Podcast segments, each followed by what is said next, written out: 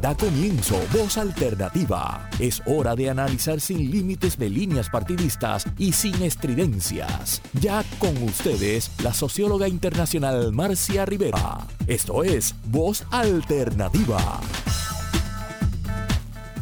Muy buenos días, amigos, amigos. Este, este, hoy vamos a tener un programa. Siempre digo que son programas especiales y es que cada uno de mis programas son realmente programas pensados para la audiencia que nos escucha y colocando en el lugar de quien está eh, sintonizando Radio Isla en este momento, ¿verdad? O que lo va a continuar sintonizar en, en las, en las redes sociales o que lo va a escuchar por la noche. Es una audiencia muy variada, muy rica, muy linda. Y siempre me gusta eh, colocarme, hacer el ejercicio de colocarme en quien, en quien nos escucha, porque nos permite desarrollar eh, unas formas de diálogo que no son usuales en los medios en Puerto Rico.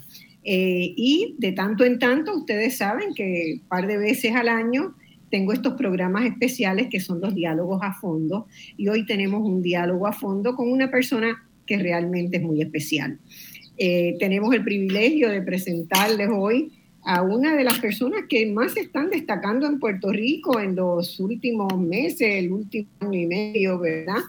Eh, pero fundamentalmente por sus observaciones críticas, pertinentes, urgentes, indispensables sobre qué está pasando con el manejo del territorio nuestro en Puerto Rico y con el desarrollo urbano.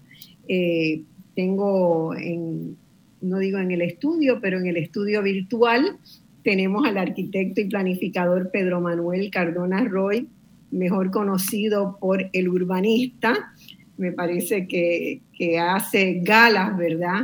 De, de ese, esa maravillosa área de estudios que son los estudios urbanos, que fueron mi primera pasión eh, académica y de interés en la vida. Entonces, eh, creo que justamente he desarrollado una afinidad muy grande por, por Pedro, porque yo empecé en el programa de estudios de honor en la Universidad de Puerto Rico con Héctor Estades de la mano, que nos llevó por tomar ese recorrido de analizar lo que estaba pasando, ¿verdad? Con el cambio rural a urbano en prácticamente todo el mundo en los años 60, finales de los 60 que yo estudié con, con Héctor Estades, y que nos permitió conocer a Louis Montfort y a mucha de la, ¿verdad? de la buena literatura que se estaba haciendo, la importancia de una arquitectura que fuera con el medio ambiente que se tenía en ese momento, pues la obra de Henry Klum cobraba otra dimensión eh, interpretada de esa manera. Y realmente yo siempre he tenido muchas pasiones en la vida, este, mucha curiosidad académica y me gustaba mucho la ciencia, me gustaba mucho ese mundo del urbanismo y la arquitectura, pero no había escuela de arquitectura todavía en Puerto Rico y al final me gustaba mucho la economía con Aristalco Calero, que me llevó de la mano de otra mirada de cómo la economía podía ayudar. Así que yo a lo largo de mi vida pues fui haciendo, eh, ¿verdad? Una, una visión eh, propia, pero que siempre tiene esa base y ese fundamento en esas primeras lecciones magistrales de Héctor Estade y de ese recorrido que hice por entender esa transformación del mundo rural a urbano. Eh, y por eso, pues todo lo que hace Pedro Manuel Cardona me, me, encanta, me apasiona, quisiera dejar todo lo que estoy haciendo para seguir esa, de nuevo esa línea, pero felizmente Puerto Rico lo tiene y tiene en él un formador de líderes eh, lo he visto en muchas de las actividades que desarrolla alrededor del escambrón, de las luchas que se están dando por el territorio, por redefinir eso que se llama, ¿verdad?, el uso del territorio. Eh, eh, Pedro Manuel Cardona Roy estudió arquitectura y diseño en la Universidad de Rhode Island, luego hizo un posgrado en la Universidad de Harvard con honores en arquitectura y diseño urbano y eh, ha sido realmente un referente del ámbito académico, de las consultorías y del desarrollo de una conciencia ciudadana que yo lo veo cada vez, mm, mm, de verdad, que incrementa una conciencia de la gente sobre la necesidad de eh, tener una, una estrategia para el uso de la tierra nuestra, del manejo de los recursos ambientales que tenemos y de la importancia de los procesos de planificación y de diseño urbano. Eh, eh, eh, Pedro también fue vicepresidente de la Junta de Planificación en un periodo muy especial entre 2013 y 2016, donde se aprobó ¿verdad? el plan de uso de terrenos, donde se aprobó una ley para protección del carso y donde se desarrollaron una serie de iniciativas que marcó ese periodo como un periodo especial en la Junta de Planificación. Eh, yo quiero, como siempre, darle la bienvenida, eh, decirle que esta es su casa y su programa, que cuando necesite, para lo que quiera comunicar al país, esta voz alternativa está abierta. Pedro. Marcia, eh, siempre para mí es un placer estar contigo y conversar. buenos días a todos los radioescuchas de Voz Alternativa por Radio Isla. Y eh, la verdad que creo que no hay persona que haga unas presentaciones más cariñosas que las tuyas. Eh, yo la verdad que me siento muy honrado de, compartir este espacio contigo. Eh, eres una persona que sabes, te lo he dicho, te admiro muchísimo, admiro muchísimo el trabajo que haces. y tenemos, como, como, tú bien dices, también muchas áreas de interés común y por lo tanto siempre tenemos muchos temas pendientes de conversar y lecturas que están en, curso y que me gustaría compartir contigo. Este, así que un privilegio eh, compartir este espacio y, qué bueno que nos podemos conectar desde Uruguay y, San Juan a través de esta tecnología. Desde Uruguay, donde estoy, ¿verdad? En, una de las actividades que yo hago aquí, donde estoy hoy, que es este, una pequeña finca también soy agricultora part-time, pero me encanta porque estoy, siempre ha sido mi, pasión, ¿verdad? Eh, dominar las teorías leyendo, viendo lo que la gente investiga, investigando, pero ponerlas a prueba también.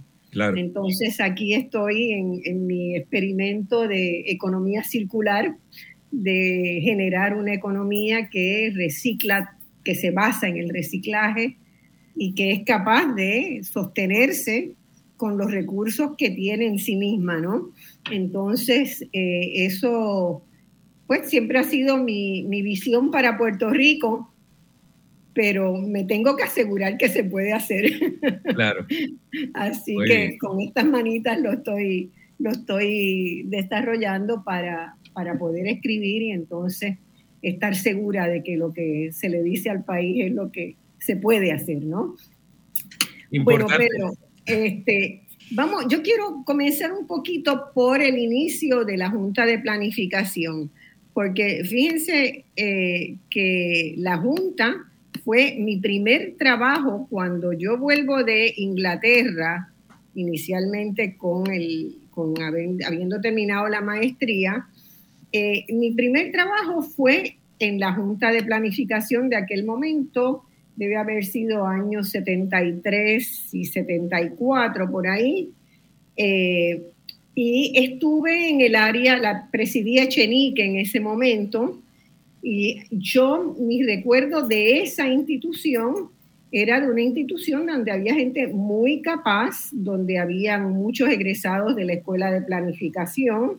Yo también había tomado, eh, no hice la carrera de planificación en la escuela, pero terminé seis meses antes la de economía y entonces pude tomar cursos graduados en, ese segundo semestre y hasta que empezó y ese verano, hasta que me fui a Inglaterra, ¿no? Así que ahí estuve en el programa graduado de economía y la escuela de planificación.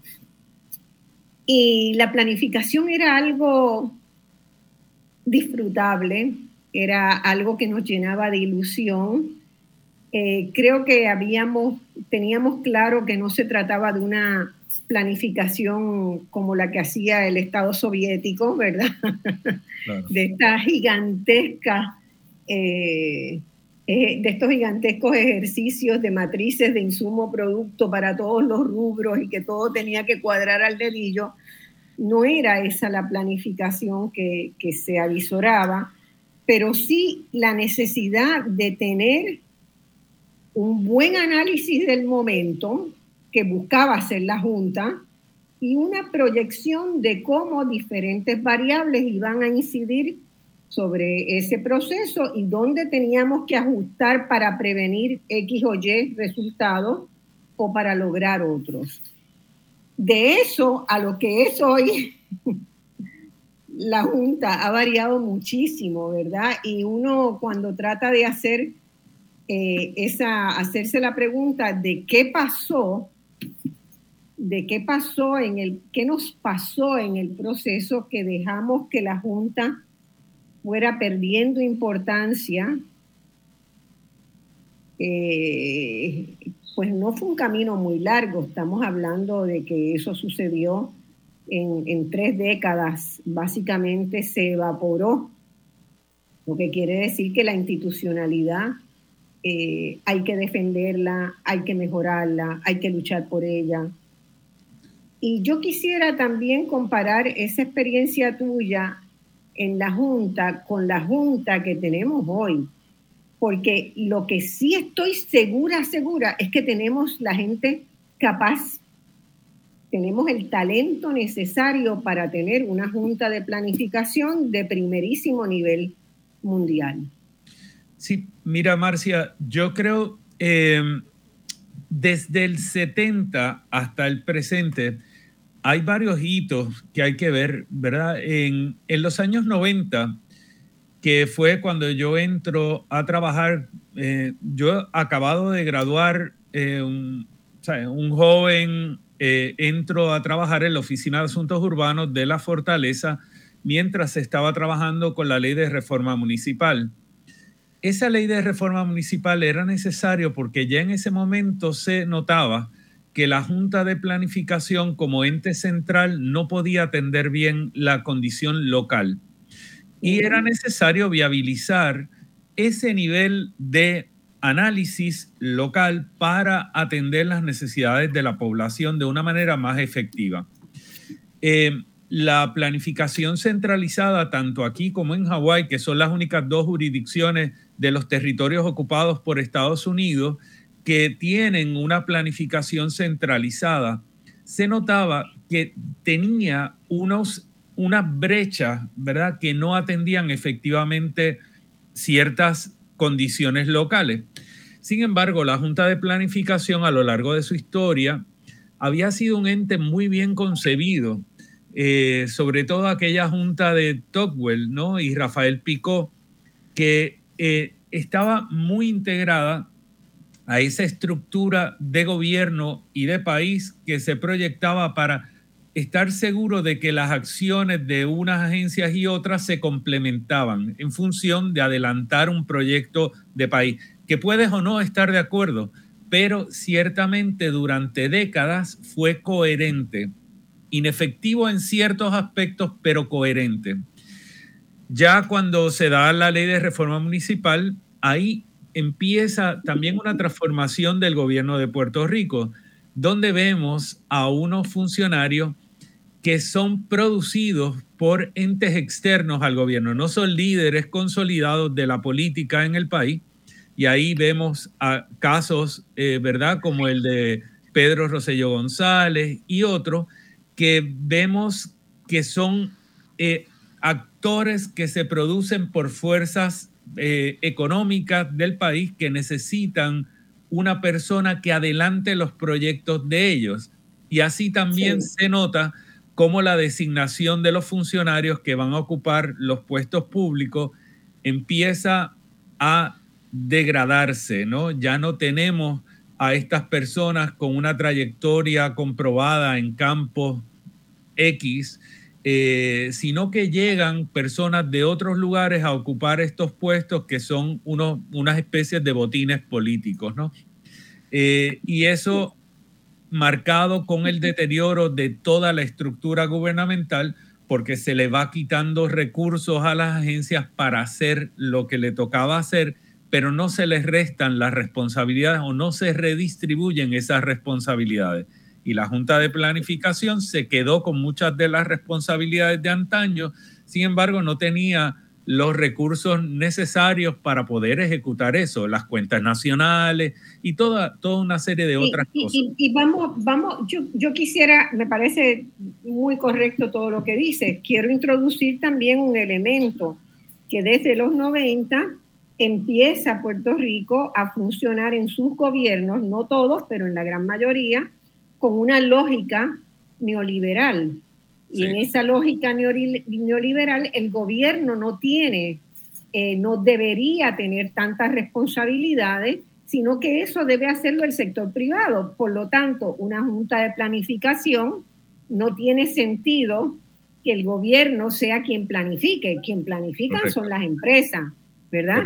Entonces, si uno ve, este, si uno ve las gráficas de Puerto Rico de, de los años del año 68, 72 hacia acá, lo que vemos es como el gusano que hay en la feria, ¿verdad?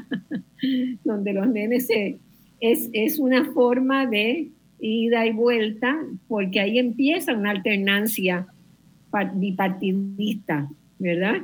Entonces, cuando está un partido que cree en el neoliberalismo más puro y duro, como fue la época de Fortuño, por ejemplo, en Puerto Rico, eh, no, no fue el primero, ¿verdad? Pero, pero fue, el más claro, digamos.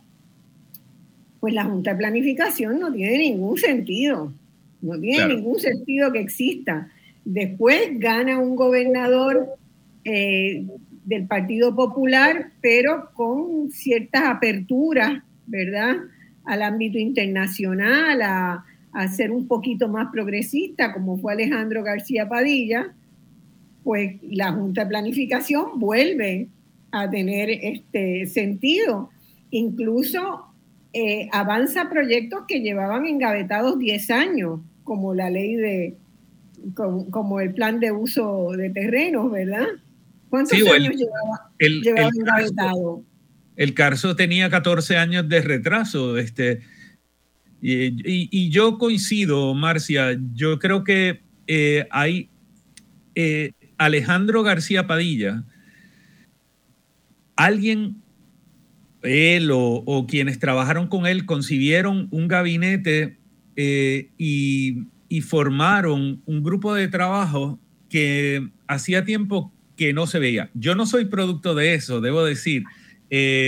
Luis García Pelati fue la persona que fue designada y una de las cosas que pidió Luis eh, fue que mi, designación, eh, porque él entendía que era necesario tener un, grupo de trabajo para poder acometer todo lo que eran esas asignaturas pendientes que tenía la Junta de Planificación y darle un empuje a esa, a esa agencia que había estado tan... Eh, atrasada. Durante años. Y, lo logra, ¿verdad? Este, yo creo que uno de los grandes méritos, ¿verdad? De, la administración de García Padilla fue designar a Luis García Pelati y lo otro, la visión que trajo Luis y la claridad de, esa visión y la capacidad de comunicarla y formar equipo con unos recursos muy precarios pero la capacidad de él, su trayectoria y la trayectoria de todas las personas que trajo al equipo ayudaron a poder hacer un cambio a pesar de que nunca se asignó ni un dólar adicional al presupuesto de la agencia. Pero había voluntad. Había voluntad y había trayectoria y conocimiento. O sea, conocimiento, claro. Son las cosas que son indispensables, ¿no? Sí, sí, sí. Este, cuando esas tres cosas, bueno, yo quiero, eh, eh, vamos a seguir, ¿verdad?, con, la discusión de, cómo está la Junta, de qué se está haciendo y de eventualmente el reglamento, y quiero que la gente entienda, ¿verdad?, qué está en juego. Pero quiero hablar un poquito también de ti. De, ti. Tú vuelves de Estados Unidos, eh, decides establecerte en Puerto Rico. ¿Cómo fue ese proceso? Porque ¿verdad? Cuando uno está afuera, y, encuentra esa apertura al mundo, ¿verdad? Que se encuentra cuando uno se va a hacer estudios de posgrado. Eh, hay, generalmente, yo me encuentro con los amigos con dos reacciones. Uno, que no quieren soltar eso y buscan instalarse en el país donde han descubierto el mundo. Eh, y otros que deciden, que fue mi caso, que la agenda de Puerto Rico se me abrió tanto y tanto que yo sabía que había tantas cosas que hacer por Puerto Rico que estaba desesperada por, por volver a meter mano, ¿verdad? Este, en tu caso, ¿cómo? Pero también uno tiene cosas que, tentaciones, ¿verdad? Tentaciones para quedarse fuera del país. Sí, eh, en mi caso yo estaba eh, en un momento en el que tenía eh, una, un, proceso de desarrollo de una oferta para enseñar en California. Y, esa era la línea que parecía más lógica en un momento dado hasta que vengo aquí a Puerto Rico y tengo una conversación con Rafael Pumarada, que dirigía en ese mm. momento la Oficina de Asuntos Urbanos y en, esa reunión, yo conozco a Luis García Pelati en esa reunión. Y, pues Pumarada quería formar un equipo, me ofrece trabajar en, esta ley de reforma municipal, ¿verdad? Para transformar la planificación en Puerto Rico. Y acepto eh, con una condición, porque eh, unas digo, no con una condición en ese momento, pero luego surgió que en mi graduación me conceden la Drucker Traveling Fellowship para hacer un estudio comparado de estrategias de planificación con base en Barcelona y entonces iba a estar un año en Barcelona eh, estudiando las estrategias de Sevilla, toda lo que era eh, los grandes ejes y la transformación de París, eh, las siete puertas de Lisboa, la estrategia de Lyon, y pues tenía, tenía que ver cómo todo esto casaba, ¿no? Y, nada, eso pues vine aquí, trabajé en asuntos urbanos, logramos la aprobación de la ley de reforma municipal, trabajé en la transacción para la, para que pasara al pueblo de Puerto Rico lo que hoy se conoce como Paseo Caribe, en aquel momento era la parcela del Coast Guard. Eh, eso fue un proceso interesante y trabajo toda una serie de otros eh, proyectos especiales que me dieron un conocimiento y abrieron un mayor interés en, en Puerto Rico me voy a Barcelona por un año, eh, regreso, eh, ya era... ¿Estuviste con Jordi allá? Estuve con Jordi Saladriga, sí, este, queridísimo Jordi, este, quien, quien eh, Jordi Saladriga dirigía la, la sección de espectáculos del periódico de Cataluña y fue una de las personas fundamentales para abrirme puertas en Barcelona y lograr eh, reunión con algunos de los grandes eh, responsables de la transformación de, Barcelona, como Oriol que, que ha tenido unos urbanistas espectaculares. Correcto. Entre ellos, una mujer que eh, catalana, pero vinculada a Puerto Rico, que fue Tona Mascareñas. No sé si te la cruzaste en algún momento. Tona Mascareñas trabajaba en, la oficina de urbanismo y, es este, una mujer excepcional, hija de don Carlos Mascareñas, que fue un refugiado eh, español, catalán, un español no, catalán, y que vino a parar a Puerto Rico, primero a la Facultad de Derecho en Río Piedras y luego a Ponce, y que dejó una estela de alumnos, amistades y personalmente pues tuve una relación muy fuerte con Tona durante mucho tiempo y estaba muy al tanto de lo que se hacía en urbanismo en, en, en Barcelona por ella, ¿no? Claro. Por su trabajo allí. Así que eh, que es extraordinario. Yo creo que es una de las ciudades que hay que tener en cuenta para pensar el, tema urbano en Puerto Rico. Claro. Y entonces ahí volviste después de ese año en Barcelona. Luego de ese año. En Barcelona. Sí, regreso aquí a, Puerto Rico. Eh, trabajo durante unos meses eh, en, en, lo que fue la transición de la Oficina de Asuntos Urbanos que se incorpora a la Junta de Planificación. Y ya ahí habían unas diferencias, eh, pues, esenciales, ¿verdad? En, lo que era la visión de futuro, la visión de país. Y, por lo tanto yo sabía que, que no podía continuar eh, en, en, gobierno en ese momento. Y pues me voy a trabajar en el sector privado. Y ahí estuve durante, durante años en una práctica, eh, entró como, como junior, ¿verdad? A, trabajar en el área de arquitectura. Creo la división de planificación en una firma que antes se conocía como Capacete Martín y luego CMA Arquitectos e Ingenieros, de la que fui socio hasta el año 2000 cuando decido abrir mi propia práctica. Y ahí pues empiezo a hacer consultoría internacional y otras cosas porque tenía mucha más flexibilidad con, con mi tiempo y capacidad de escoger lo que quería trabajar.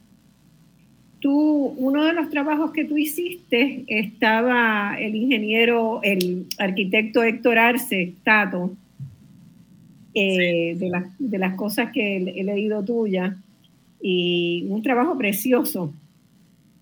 Sí, el, el, el, proyecto que era la planificación de la entrada a la isleta de San Juan, Exactamente. Eh, y eso se hace desde la Oficina de Asuntos Urbanos. Yo era el coordinador de ese proyecto y pues estaba trabajando en esa, la transacción, ¿verdad? Para, para que la parcela del Coast Guard pasara al gobierno de Puerto Rico.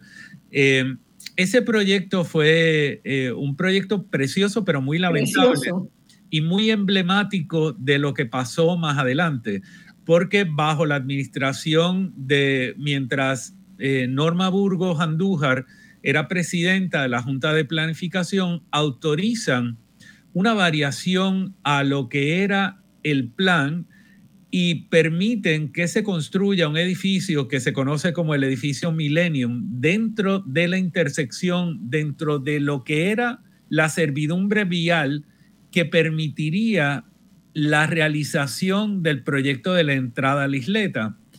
Y eso provocó que ya no se podía hacer aquel proyecto que se había contemplado y que había establecido el ordenamiento jurídico para cualquier eh, proyecto en esta zona. Se violenta con una determinación unilateral de una junta reunida en privado eh, y esa fue la primera vez que yo vi algo de esa naturaleza. Lo otro fue pues la autorización del desarrollo de Paseo Caribe, eh, que le da la espalda a la isleta, a la entrada a la isleta, y ahora de hecho, si ustedes pasan por allí van a ver cómo el edificio se ha tenido que ir adaptando a lo que eran los parámetros que estaban establecidos en el plan de la entrada a la isleta, porque ha sido un fracaso comercial contundente porque nadie ve lo que sucede en estos espacios y ahora tienen que tratar de revertir, crear una fachada hacia la calle para crear una apariencia de presencia en este lugar donde el comercio no tiene ninguna visibilidad. Bueno, ahí tú diste en uno de los puntos, ¿verdad? Eh, la mano política no puede intervenir en procesos de planificación que se han llevado bien. ¿verdad? Eso es algo que tenemos que aprender los puertorriqueños y que no se puede tolerar. Eh, vamos a seguir hablando, pero uno de los elementos que, que, ha torpedeado, ¿verdad?, el proceso de planificación en Puerto Rico, como ha torpedeado la educación, como ha torpedeado la salud, eh, es la extrema partidización que hay en Puerto Rico y la noción de que quien gana unas elecciones arrasa con todo y arrasa con la institucionalidad también.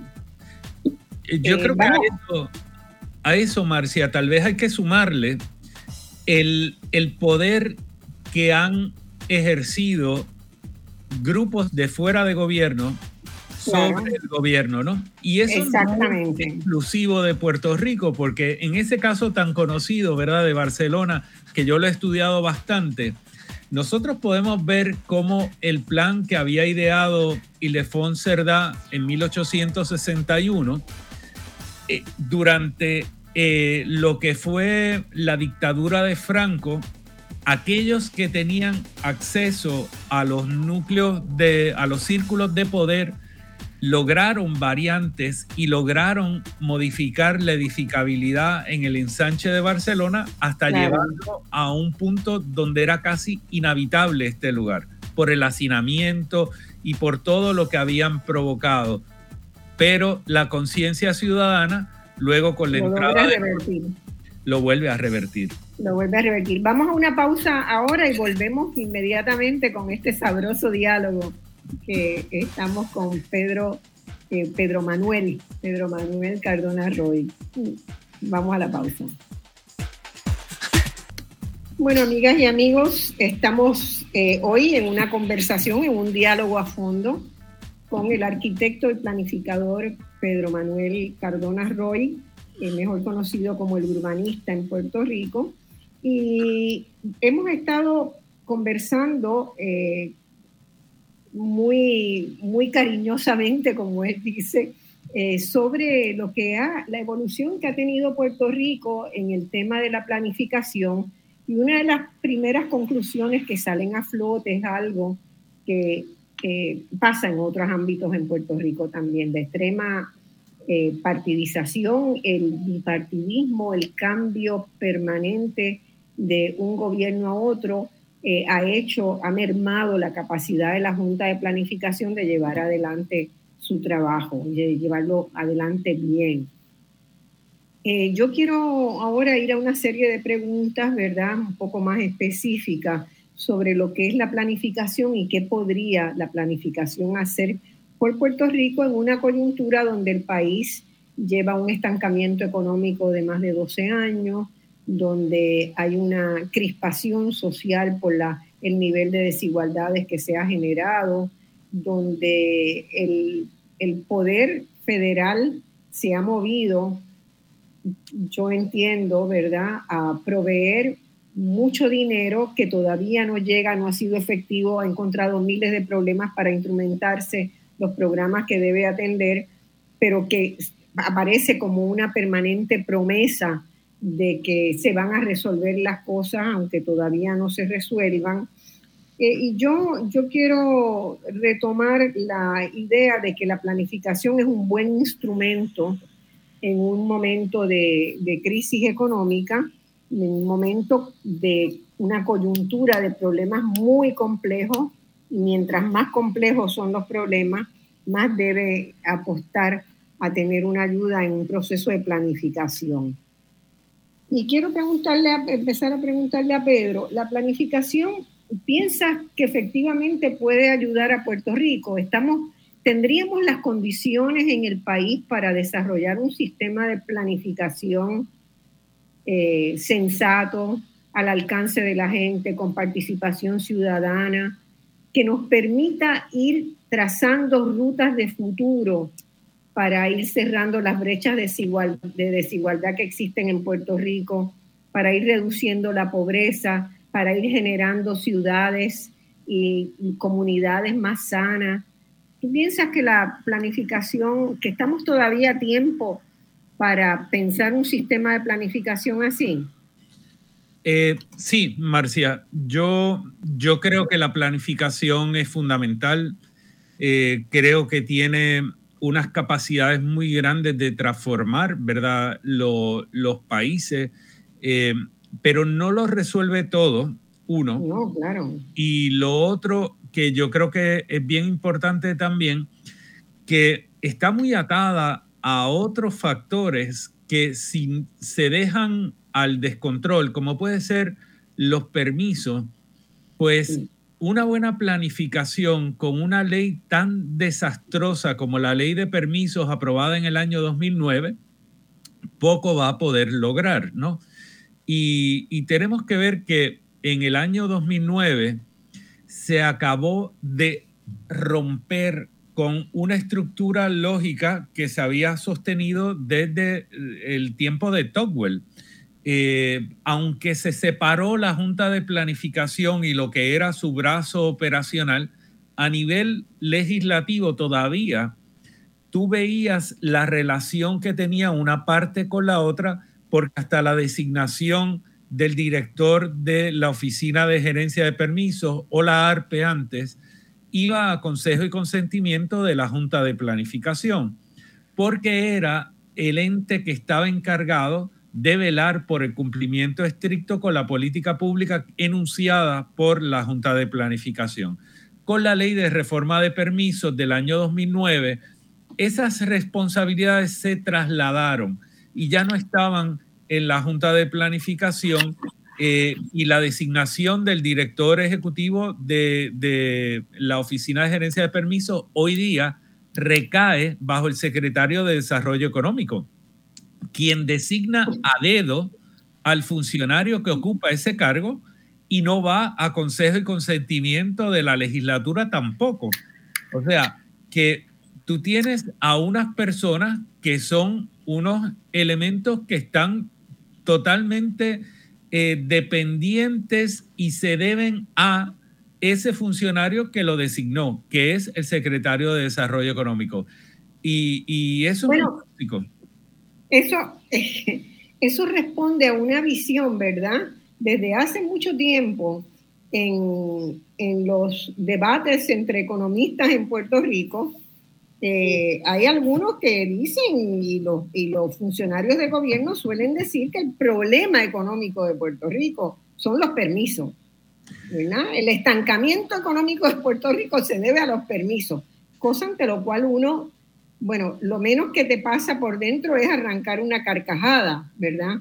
Porque es, una, es una afirmación eh, absurda, por no decir una palabra más fuerte, ¿verdad? Este, los problemas del estancamiento económico de Puerto Rico responden a una enorme cantidad de, variables complejas que tienen, que han involucionado con el tiempo, ¿verdad? Problemas que no se resolvieron hace 20 años, pues se siguen acumulando y se convierten en problemas casi insolubles ahora y una gran madeja. Entonces, cuando el gobierno plantea y asume y te da en su discurso que el problema de Puerto Rico son los permisos, ¿verdad? Entonces te da soluciones para ese diagnóstico.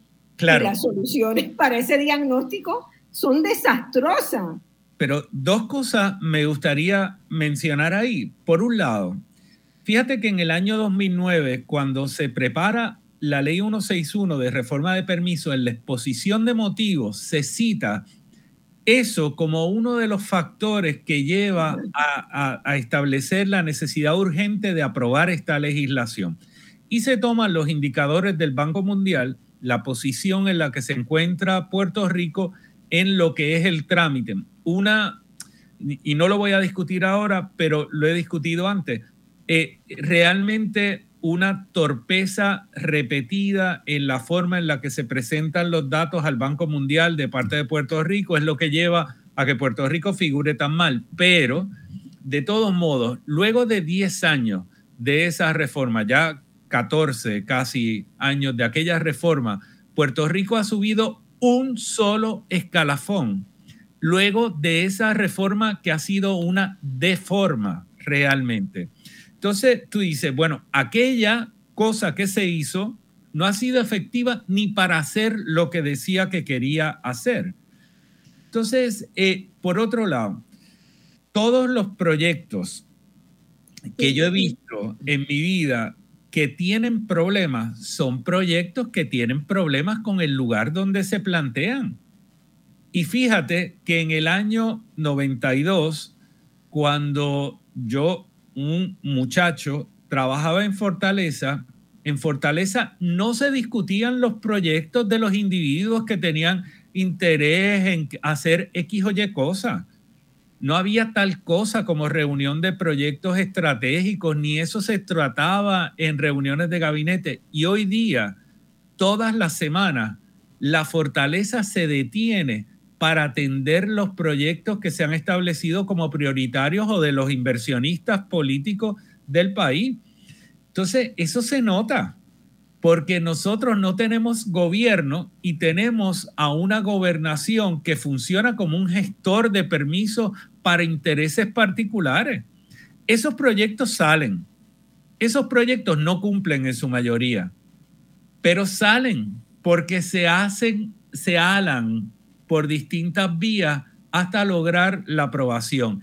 Y a raíz de la reforma de permisos del año 2009, un permiso que se concede se entiende que es un permiso válido, se entiende que tiene eh, una certeza y, una corrección, se presume correcto. Entonces, eso ya empieza a generar toda una serie de... Bueno, y además, que, y además que se pueden conceder algunos permisos por profesionales individuales. Correcto. No por funcionarios, ¿verdad?, de la, del, del Estado. Oye, y yo quisiera también que quede claro, yo quiero que todos los permisos salgan rápido. Yo quiero que las autorizaciones de todas las cosas que están consonas con la planificación vigente salgan de forma rápida. Ahora, lo que yo no estoy de acuerdo es que se autoricen cosas que constituyen desviaciones a la planificación sin que se corra el debido proceso y el debido análisis. Y aquí en Puerto Rico eso es lo que rige bueno, estamos entrando ya ahora en, tierra pesada, ¿verdad? Por no decir en lodazal. Este, eh, da la sensación también de que los gobiernos de un tiempo para acá se van convirtiendo en unas redes internas cerradas, ¿verdad? Eh, que se comunican entre sí que responden o traen a la mesa de intercambio intereses de inversionistas de afuera o, del patio en que quieren hacer ciertos proyectos y, se acuerdan, una, hay una especie de, de reglas acordadas informalmente que se convierten en las que son las que se consideran para decidir los proyectos. Y eso tiene que ver con las campañas políticas. Eso tiene que ver con cuánto cuesta una campaña política hoy. Si tú y yo decidiéramos postularnos, necesitaríamos tener no sé cuántos millones para hacer una campaña. Por, más ideas que pudiéramos tener, o ¿verdad? Pero el hecho es que quien se está, quien se postula a las campañas, presume que va a contar con 3, 4 millones de dólares para hacer una, una campaña ¿de dónde sale ese dinero? ¿De dónde va a salir ese dinero? Sí. Pues, si son ricos, ricos de verdad, no lo invierten en las campañas. No, no, buscan que otros les den, ¿verdad? Que sus pares les den. Pero a cambio de que de aprobación de proyectos y programas que van a ser rédito económico para el empresario. Es decir, es realmente una inversión mutuamente, con, este, mutuamente acordada, no en un papel, porque no hay ningún papel para, para demostrarlo, ¿verdad? Pero que está haciendo que las decisiones que se toman en el país son decisiones que se toman por amiguismo, por conveniencia recíproca, ¿verdad? De, eso, de esos acuerdos de yo te doy para que tú me des mañana. Eh, y, eso no es una forma Mira, Marcia. de gobernar. Correcto. Todos vimos eh, el caso aquel, ¿verdad? De, de, lo que ha sido el, el negocio del asfalto a nivel municipal y también lo que es el manejo de basura, ¿verdad? Y eso está ahí y envuelve alcaldes, está, está clarísimo. Pero tomamos el ejemplo, tomemos el ejemplo de Rincón y el caso de Sol y Playa. Ese caso le ilustró al país cómo un profesional puede certificar un trámite fraudulento ante el Estado y nuestras estructuras son torpes y lentas para poder analizar y concluir un caso como ese que es un caso muy evidente. Desde junio de 2021, yo señalé toda una serie de incumplimientos que hay ahí. Todavía no se ha quitado la licencia a nadie, no se ha sancionado a nadie, las estructuras siguen allí. Si no llega a ser porque el 4 de julio del año 2022 unas personas demolieron parte de los muros, todavía estaría todo allí. Entonces, en ese caso, nosotros vimos a una secretaria de la gobernación que le dijo a la legislatura y a todo el país que ella había llamado al director de la Oficina de Gerencia de Permisos para que le trajera los expedientes del caso a Fortaleza. Imagínate la admisión de esa, de, de esa expresión de ella. Está diciendo, Señor, yo voy a intervenir en este caso. También dijo que habían unas personas de Fortaleza con acceso a la plataforma de permisos de la Oficina de Gerencia de Permiso. Pueden entrar, revisar, añadir y quitar datos y expedientes de un caso. También admitimos... Nos deja sin aliento. Bueno, pero todo esto lo dijo la secretaria de la gobernación bajo juramento y ante la legislatura y el país entero lo vio. Entonces, ya ahí tú dices, tú tienes que concluir que aquí hay un mal de fondo que nosotros tenemos que atender y lo, lo que tiene que ser una regla cardinal es que nosotros tenemos que ver estas cosas íntegramente y en búsqueda de pureza en los procesos. Y transparencia. Y transparencia. Pureza y transparencia. Y eso se logra, solamente se logra si hay vigilancia, si hay la capacidad de monitorear, si hay la oportunidad de que la sociedad civil pueda estar permanentemente verificando, ¿no? Correcto. Fíjate que el expediente que ella pidió es un expediente que no se hacía público eh, y, y no había acceso a esa información. Entonces tú dices, bueno, ¿bajo qué? Esta persona que no es un funcionario electo, que no ha ido a consejo y consentimiento de la legislatura, es una persona designada por el gobernador como el testaferro o la testaferro del gobernador. Entonces, esta persona tiene acceso a los expedientes confidenciales de un caso y tiene acceso a intervenir en un caso. ¿Y qué responsabilidad guarda ella en caso de que alguno de los documentos de ese expediente se pierdan? Cero. Tiene cero responsabilidad. Y algunos se podrían perder a propósito. Claro, y es que eso no puede pasar, tú sabes, y, y, tiene que haber una separación clara para que lo que es el análisis técnico de un asunto lo realicen los técnicos competentes y que rindan los informes necesarios y respondan, ¿verdad? Como corresponde pero no puede estar interviniendo un tercero en esos trámites. Es muy peligroso y el país no debiera tolerar esto. Eh, yo no sé si todos, están, todos estamos conscientes o tenemos el mismo nivel de conciencia, pero aquí de lo que se trata es que cuando gobierne X, Y o Z cumpla con esas normas de respetar el, el, el, el quehacer público, en función de defender lo que es el interés general de todos los puertorriqueños. Absolutamente de acuerdo y tiene, tiene que ser así, tiene que ser así y, y, y, si no es así, nos van a, se nos van a complicar mucho más los problemas del país. Correcto.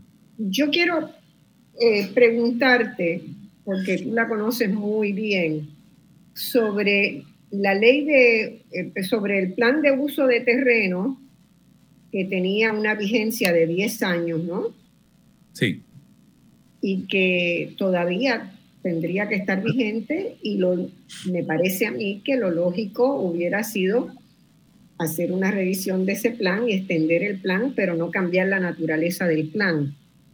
Es decir, eh, hay determinadas determina, en el, los procesos de planificación presuponen que hay determinados acuerdos que son de mediano o de largo plazo, que son compromisos que la institución asume en defensa de la población, ¿verdad? En representación del bien público.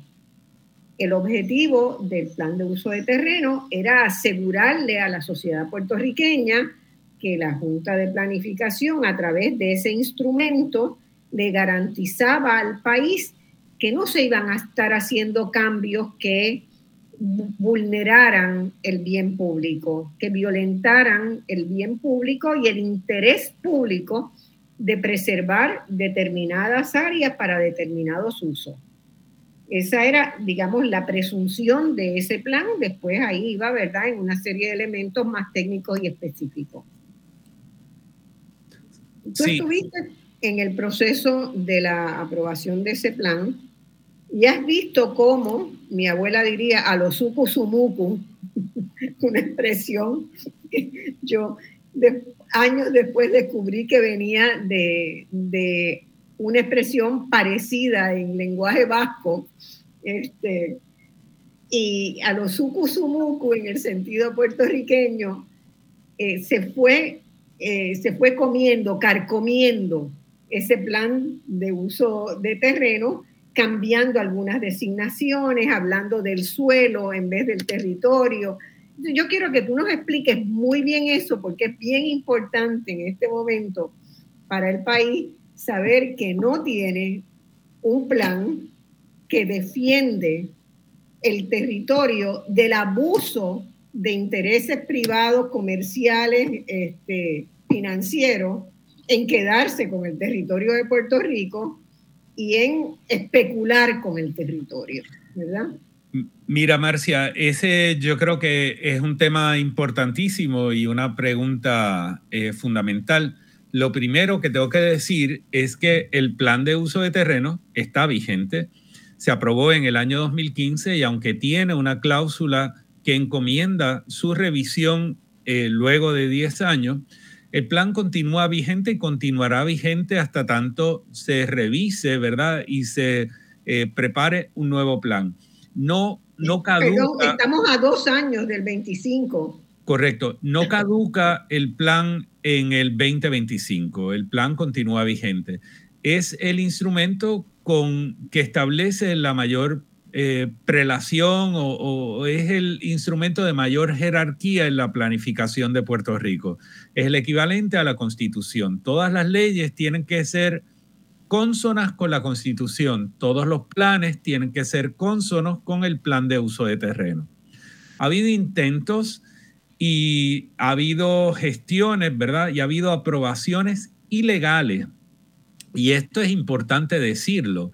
No es que se esté erosionando el plan de uso de terrenos. El plan de uso de terrenos continúa y continúa vigente. Sin embargo, de forma temeraria, fraudulenta y con acciones que son ilegales, la Junta de Planificación y la Oficina de Gerencia de Permisos ha aprobado cosas que no son consonas con la visión del plan de uso de terreno y lo que estableció ese plan. Eso no lo pueden hacer. Y así fue que se aprobó el reglamento de 2019 y 2020 y ahora el de 2022 pretende alterar por la puerta de atrás el plan de uso de terreno. Pero importante, en todos los casos que hemos llevado a los tribunales hemos prevalecido porque eh, el tribunal ha reconocido, ¿verdad? Esa importancia y esa jerarquía que tiene el plan de uso de terreno. Importante también que todo esto... Un segundo, te interrumpo un segundo, pero eso quiere decir que si toleramos eso, vamos a vivir el resto de la vida yendo a los tribunales para, caso por caso, estar argumentándolo. Claro. y la judicialización de la sociedad ya no aguanta más ya por cualquier cosa tienes que ir a un tribunal para defender tus derechos. Esa no es la base de los derechos humanos. Bueno, una sociedad que respeta los derechos humanos no presume que para defender un derecho tienes que estar todo el tiempo yendo a un tribunal. Oye, y lo que le cuesta al, al ciudadano y lo que le cuesta al Estado. Fíjate una ah, cosa, la Junta de Planificación de la que yo fui vicepresidente, tenía un presupuesto anual de medio millón de dólares, 500 mil dólares, para asesoría legal. Y eso era algo que estaba y era necesario eh, porque de pronto con el plan de uso de terrenos nosotros tuvimos al final cuatro desarrolladores que demandaron y esos casos en todos prevalecimos y había que defenderse. Pero hoy la Junta de Planificación tiene un presupuesto de 19 millones de dólares para la división legal, para asesoría legal externa. Entonces, fíjate tú dónde estamos y lo que está pagando el pueblo de Puerto Rico por la defensa de cosas que son indefendibles. Entonces, eh, eh, eh, pero es, teatro del absurdo, Pedro. Claro, claro. Pero estas cosas también hay que entenderlas porque si no, no, no podemos, no podemos resolver los problemas. ¿Por qué una agencia necesita 19 millones de dólares para defensa legal. Algo muy mal tiene que estar haciendo cuando necesita esos presupuestos, ¿no? Eh, entonces, regresando... ¿Cuál es el presupuesto total de la Junta hoy? Eh, no, no estoy muy claro ahora mismo. Pero, pero más o menos, eso será que 20% del presupuesto más. Debe ser más o menos un 20%, Marcia. Eh, la Junta recibió también unos fondos de, recuperación eh, para buscar, hay una cosa que se llama Code Enforcement que le otorgó a la Junta 5 millones de dólares por cinco años para eh, velar por el cumplimiento con lo que es la política pública de uso del suelo. Eh, y obviamente hemos visto el resultado que, que, no ha tenido, ¿verdad? Realmente esta cosa, excepto que la Junta ahora compra espacios en, tablones públicos de estos lumínicos, este, pone cruzacalle, eh, pone anuncios. Tiene un, portal precioso, debo decirlo, tiene un portal muy agradable a la vista, no tanto contenido, pero, pero muy agradable, ciertamente, bien diseñado. Sí, y, que esconde cosas como lo que son los factores de riesgo que la ciudadanía debería conocerlo para saber si se expone o no a riesgo. Y también la comunidad de inversionistas, ¿verdad? Que nos miran desde aquí, desde fuera y necesitan saber si el desarrollo que se está proponiendo está en un área de riesgo o no, pues ya esa información no está. La banca está reclamando esos datos porque han otorgado financiamiento para desarrollos en cauce mayor que la Junta de Planificación autorizó. Eh, y, ahora la banca dice, bueno, pero ¿cómo es posible que se haya autorizado algo en un cauce mayor de un río o en un área que va a ser susceptible a la subida del nivel del mar? Eh, y posiblemente la banca va a hacer que la Junta de Planificación tenga que cambiar sus prácticas o va a ser objeto de demandas por parte de la banca. Eh, pero, anyway, esas cosas no, nos sirven mal porque de nuevo nos cuestan grandes sumas de dinero y no producen un mejor país, lo que producen es más litigio. Eh, vamos a ir a una pausa ahora y cuando volvamos, pero yo quiero que tú mencionaste una frase, ¿verdad?, de cómo el reglamento 2022 que está siendo discutido y que, sobre el cual hay mucha controversia, eh, mina de alguna manera o de muchas maneras este, el plan de uso de terreno. Quiero que empecemos con eso y nos vayamos concentrando en, las, en los elementos que se han cuestionado y que se deben seguir cuestionando de ese reglamento conjunto. Vamos a la pausa. Bueno amigos, estamos acá en Voz Alternativa, hoy en una conversación, diálogo a fondo con el arquitecto y planificador Pedro Cardona Roy.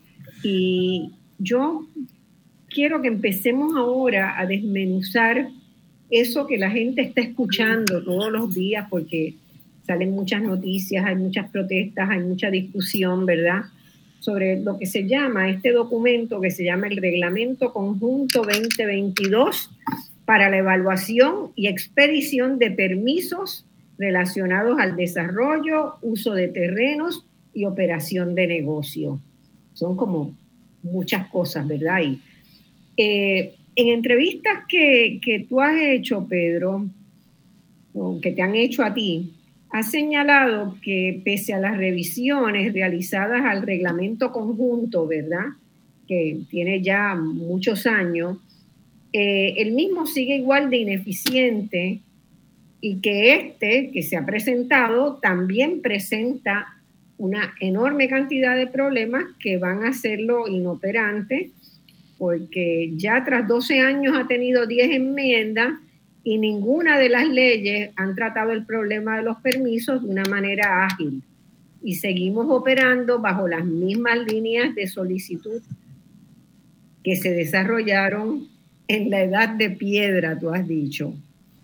Eh, has dicho también en este programa que una de las cosas que por la cual también va a haber una, una incapacidad de resolver la agilidad con que se necesitan los permisos es que todo pasa por una discusión o, muchos de los permisos, probablemente los más grandes e importantes, pasan por una evaluación de la fortaleza, por una evaluación política de los permisos. Y la pregunta que, te hago es si este reglamento conjunto, como está redactado, que tiene más casi más de mil páginas y que está bajo consideración actualmente, resolverá el asunto. Eh, la respuesta rápida es que no. Eh, la realidad del caso. A desmenuzarlo. Sí, eh, la realidad del caso es que hay, hay múltiples factores para, para, decir que esto no va a resolver el asunto. Eh, el documento tiene una deficiencia estructural fundamental muy grave eh, y lo tiene desde el año 2009 cuando se presentó la primera versión que se aprueba en el 2010. Y, y para que entienda la gente que está escuchando, cuando cuando se preparan reglamentos de esta naturaleza, que son conjuntos, que tienen múltiples elementos que entran en él, lo único que se debe agrupar siempre son elementos similares, cosas que tienen la misma naturaleza. Tú no combinas cosas que son muy dispares porque hace su administración muy difícil. Fíjate que Puerto Rico tiene el Código Civil, separado, no está junto con el código criminal. ¿Ves? ¿Por qué? Porque son de naturaleza distinto, tratan derechos distintos y su revisión de los componentes debe responder a un proceso diferente. Eh, unos tienen unos plazos que son más breves, donde se debe hacer una revisión, y otros tienen unos espacios más largos. Eso pasa con el reglamento conjunto cuando se preparó la primera versión, fíjate que se agrupan reglamentos de 29 agencias concernidas. Eso quiere decir que hay 29 partes que tienen algo que ver con eso que está ahí. Eso no se hace.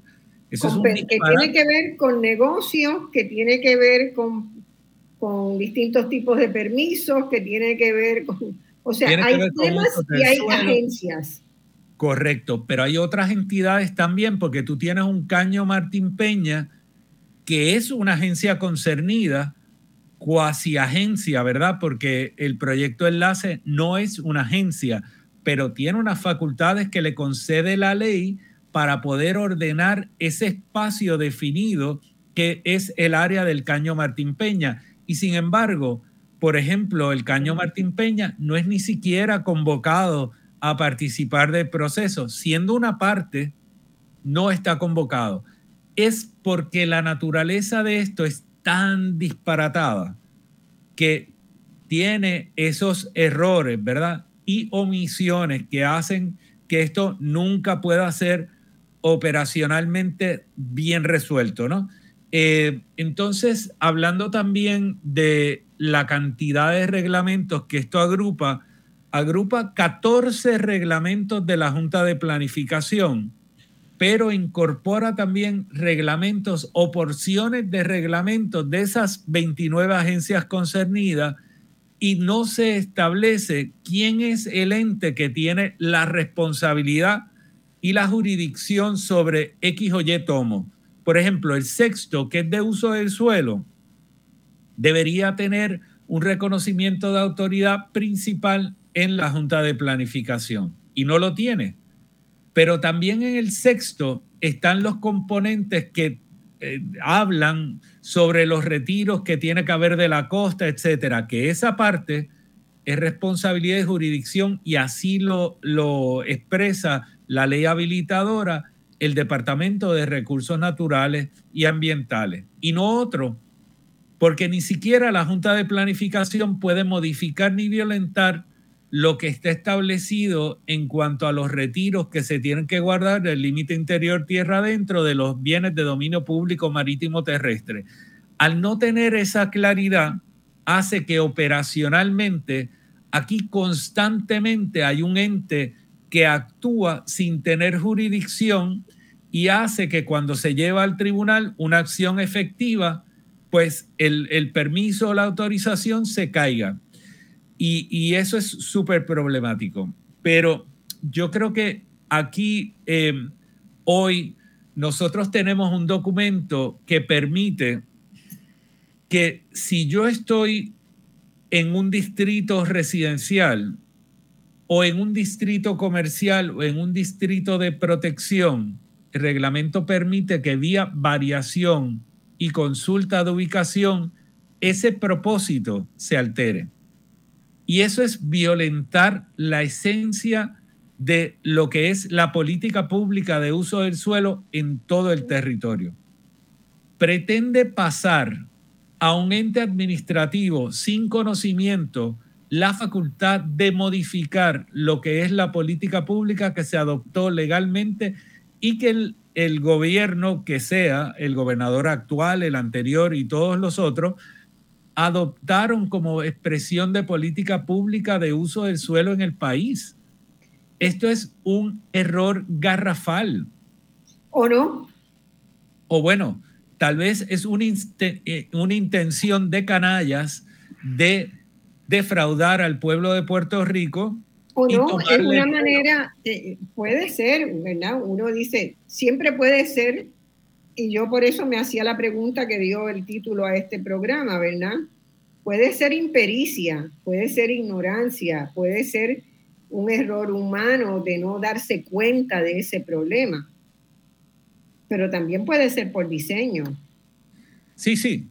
Y, y yo creo que cuando hablábamos, Marcia, hace un rato también de las responsabilidades, eh, en este país nosotros, el funcionario que violenta la ley nunca es responsable a título personal.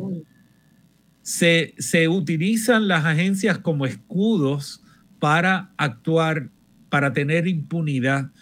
Eh, y aquí hay que empezar a exigir responsabilidad a los individuos que toman las decisiones y autorizan estas cosas.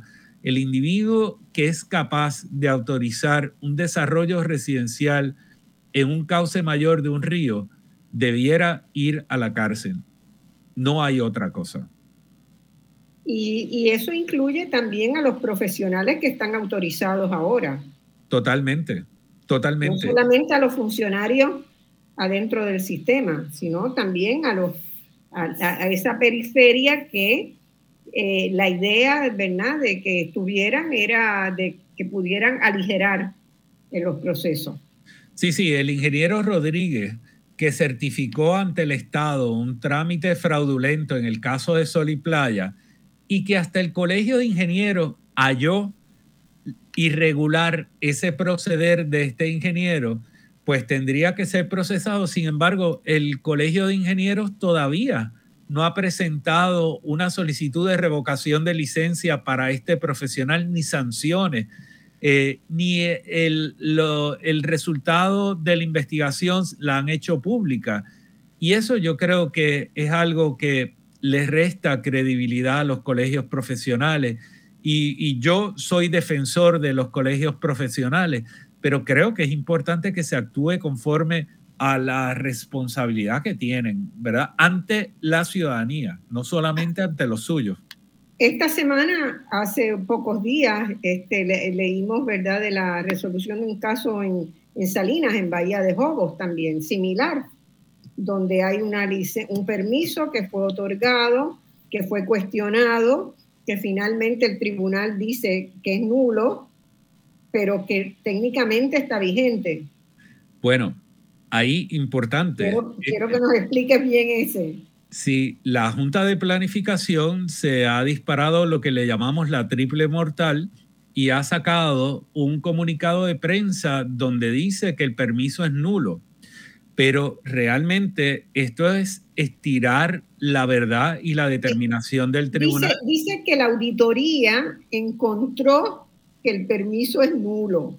Correcto. No dice que el permiso es nulo, dice que la auditoría que hicieron mostró que el permiso es nulo. Correcto. Y eso es importante porque el, el ciudadano que leyó esa noticia piensa que ese permiso, al ser nulo, quiere decir que no existe ni existió. se.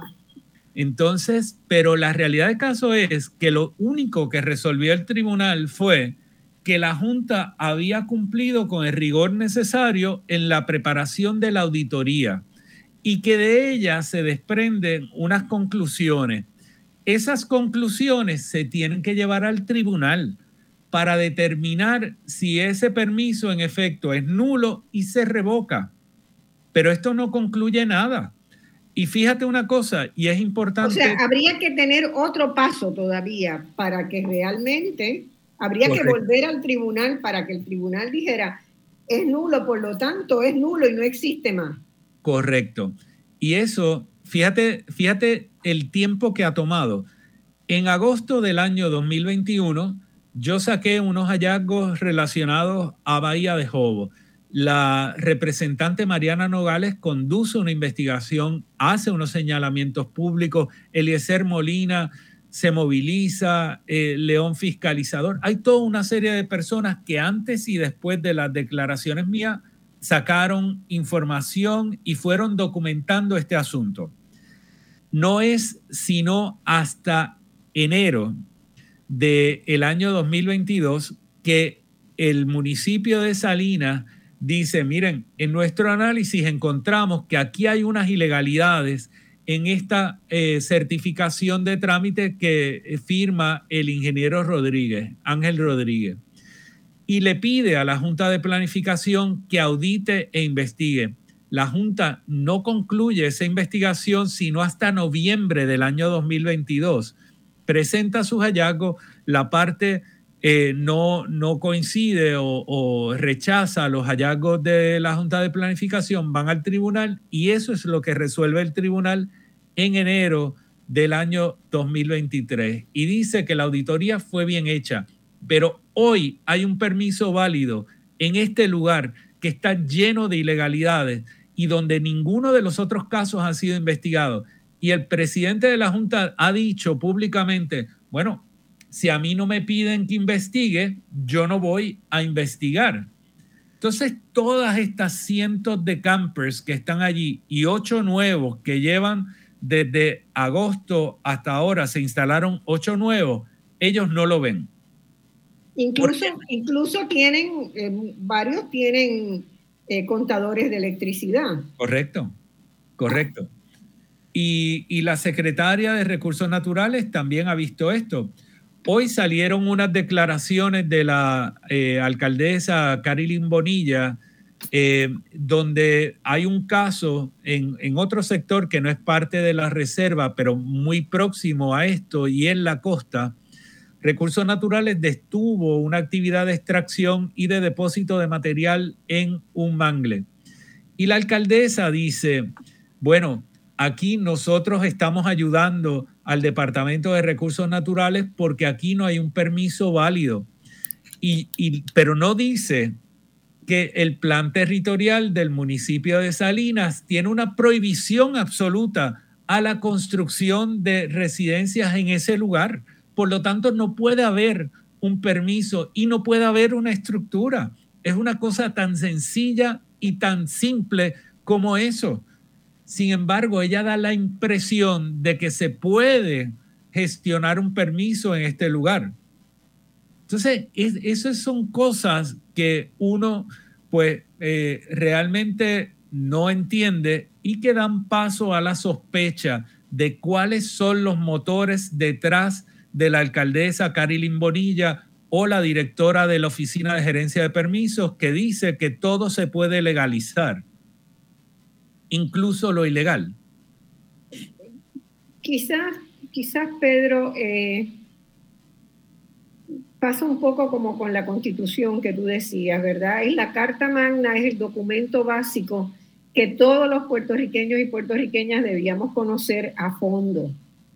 Y el hecho de que no es así, no se conoce a fondo, eh, muestra por parte de la Junta que no ha habido, después que se aprobó y que salió la, el equipo de gestión que, que logró ese hito, eh, no ha habido, ¿verdad? La, la, intención de divulgarlo, de dejarlo a conocer, de hacer que se respete, este, porque no es meramente que se apruebe una ley, sino una ley como esa, eh, que establece un, un plan eh, a futuro que donde le va la vida al propio país, ¿verdad? Como es el uso del territorio, el plan de uso del territorio, eh, muestra que, la Junta de allá para acá no le ha interesado darlo a conocer. Sí, importante también, Marcia, que, cuando uno mira eh, qué ha hecho la Junta eh, del año 2016 al presente, cuántos planes ha preparado, ¿qué, qué ha hecho en términos de enunciado de política pública pues realmente no ha hecho nada. Ha hecho tres reglamentos que han sido dos de ellos declarados nulos y ha gastado mucho dinero en el tribunal y sí ha aprobado instrumentos preparados por otros, preparados por FEMA, preparados por municipio, pero la Junta realmente no ha planificado. Y ese instrumento, que es el plan de uso de terreno, que pudiera ser objeto de una conversación y, yo a mí me encantaría tener un diálogo eh, técnico sobre, sobre este asunto, pero ese instrumento no, no se habla de él. No se habla. Y está, está en la página. Yo creo que eh, la Junta no ha tenido la capacidad de esconderlo lo suficiente. No es tan fácil conseguirlo, pero está allí. Pero está, está en la página, sí. Usted entra al portal jp.pr.gov y lo puede conseguir. Eh, y es un documento breve, el memorial. Así que yo creo que todo el mundo debiera leerlo. Eh, yo estuve hablando con, un grupo de la Universidad de Harvard y de la Facultad de Derecho de la Universidad de Puerto Rico en estos días sobre el plan de uso de terreno. Y, es sorprendente cómo pues no hay, hay, una nueva generación que no, no se le habla de eso. Este, y se sorprenden con el contenido, ¿verdad?, que tiene el documento. Así es. Pedro, hay otra, otra, eh, otras críticas que se le hacen al actual reglamento conjunto, el 2022, es que tiene aspectos que contradice la propia ley de planificación de Puerto Rico, la, la ley orgánica de la Junta de Planificación del, del 75. ¿Es así?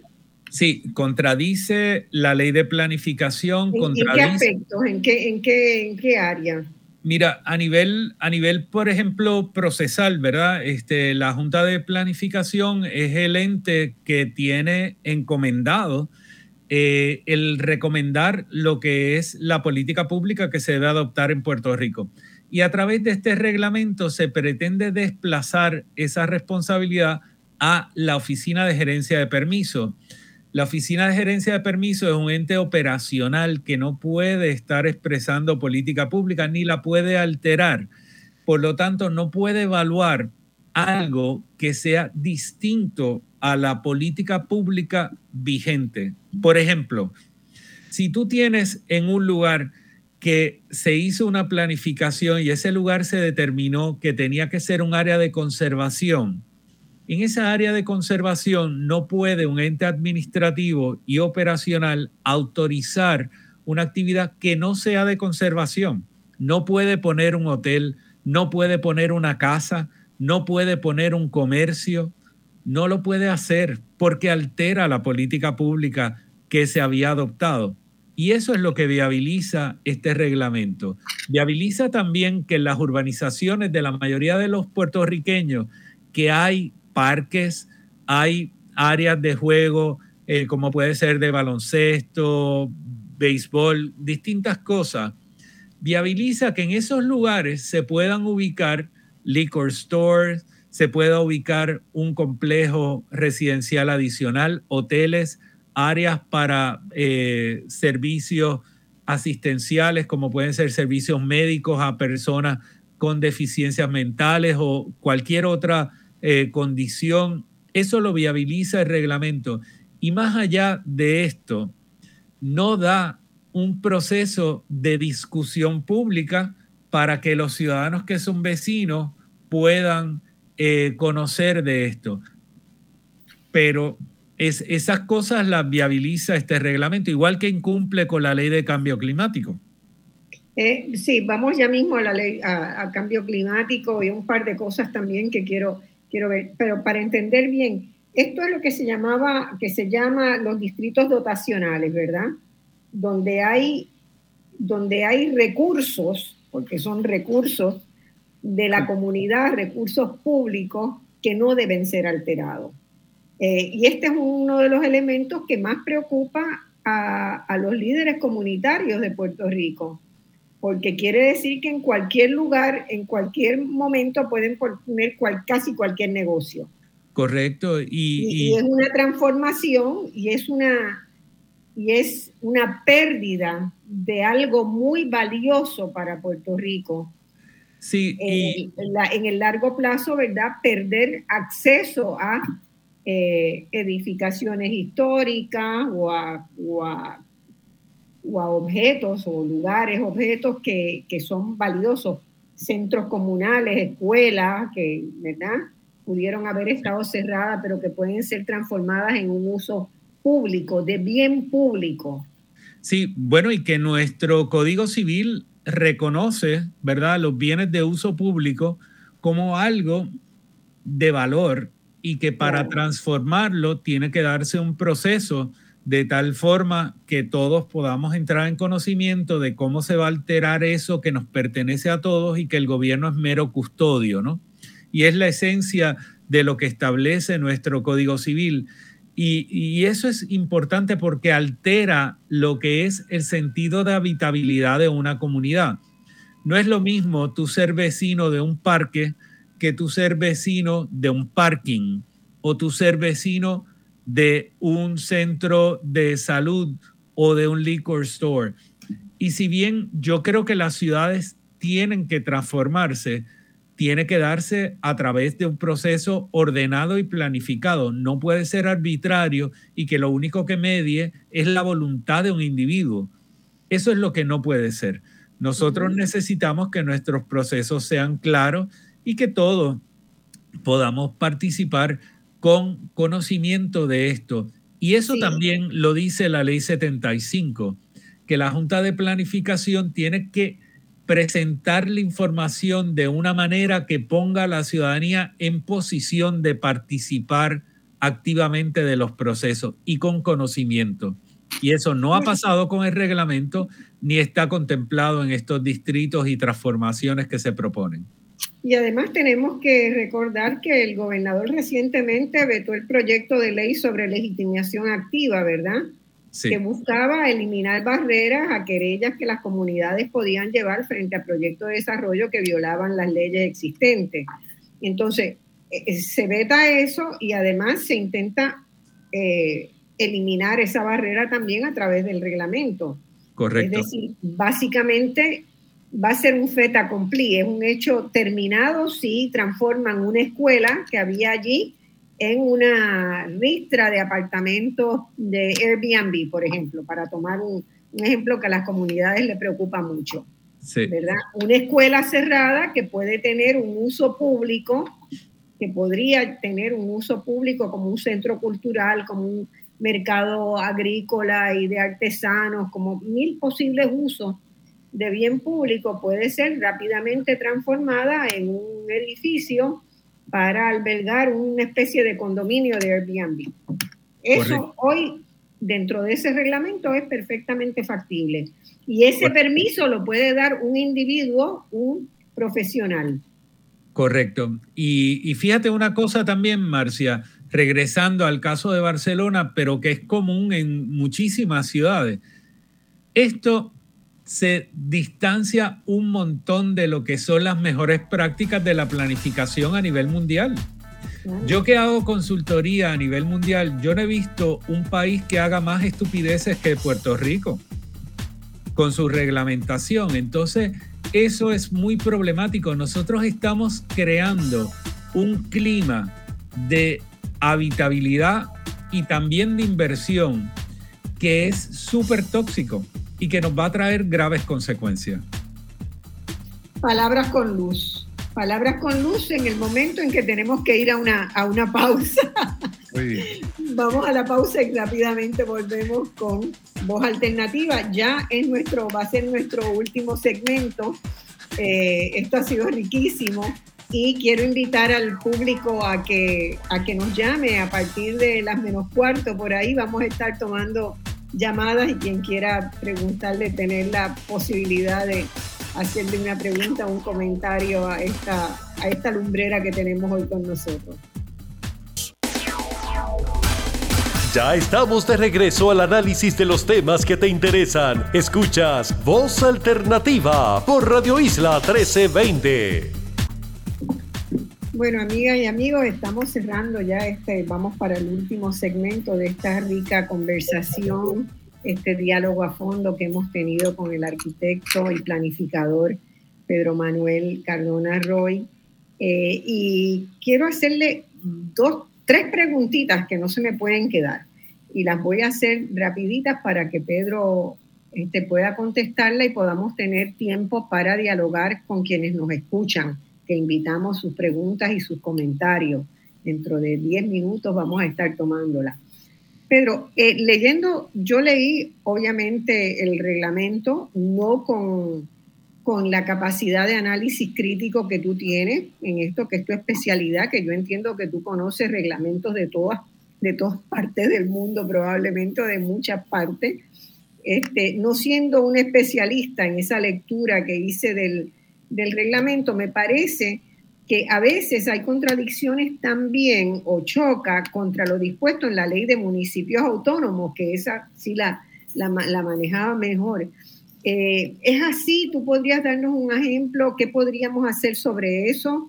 ¿Vamos a estar en permanente conflicto judicial si, si eso sigue así?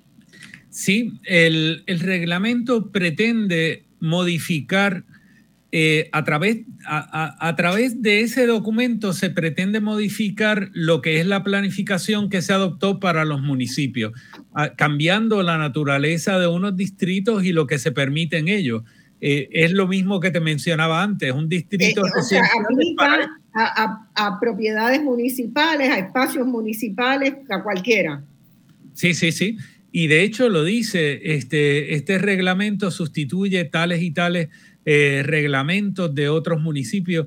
Eh, tiene, tiene toda una serie de, instancias donde está usurpando la autonomía municipal y sustituyéndola, pero más allá de eso, que yo creo que ya es serio, es el hecho de que aquí no se le ha advertido a la ciudadanía del municipio de San Juan que su plan va a cambiar en virtud de la adopción del reglamento conjunto. La gente entiende que el reglamento conjunto es una cosa y el plan territorial de San Juan es otra, pero el alcalde Romero va a tener que quitar de sus vehículos oficiales, al igual que Julio Roldán en Aguadilla, Carilín Bonilla en Salina, va a tener que quitar lo que dice de autónomo, porque ya no tiene plan territorial a partir de la aprobación del reglamento conjunto.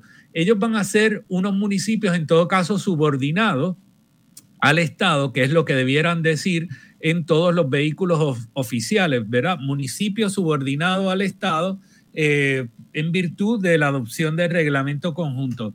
Y eso que puede sonar gracioso, realmente es muy serio. Es patético. Sí, sí, sí. Es patético porque se luchó mucho por, por darle a los municipios, ¿verdad?, esas capacidades este, para tener un desarrollo más coherente y más, más particular y, toda la teoría en, prácticamente el mundo entero es de apostar, ¿verdad?, al desarrollo local y, De, ahí pensar, y de ahí pensar lo nacional. Entonces, eh, va a ser o una confrontación permanente en los tribunales de nuevo o eh, quién sabe qué, pero sí ciertamente hay un problema serio ahí.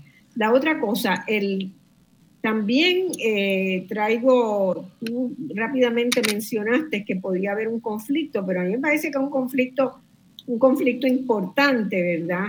Porque en, el 2019, hace muy poco, Puerto Rico aprobó finalmente una ley de mitigación, adaptación y resiliencia al cambio climático, donde establece responsabilidades muy claras al gobierno de Puerto Rico, ¿verdad? el Consejo de Cambio Climático ha rendido informes científicos sobre los riesgos y desafíos que tenemos ahora y en el futuro cercano.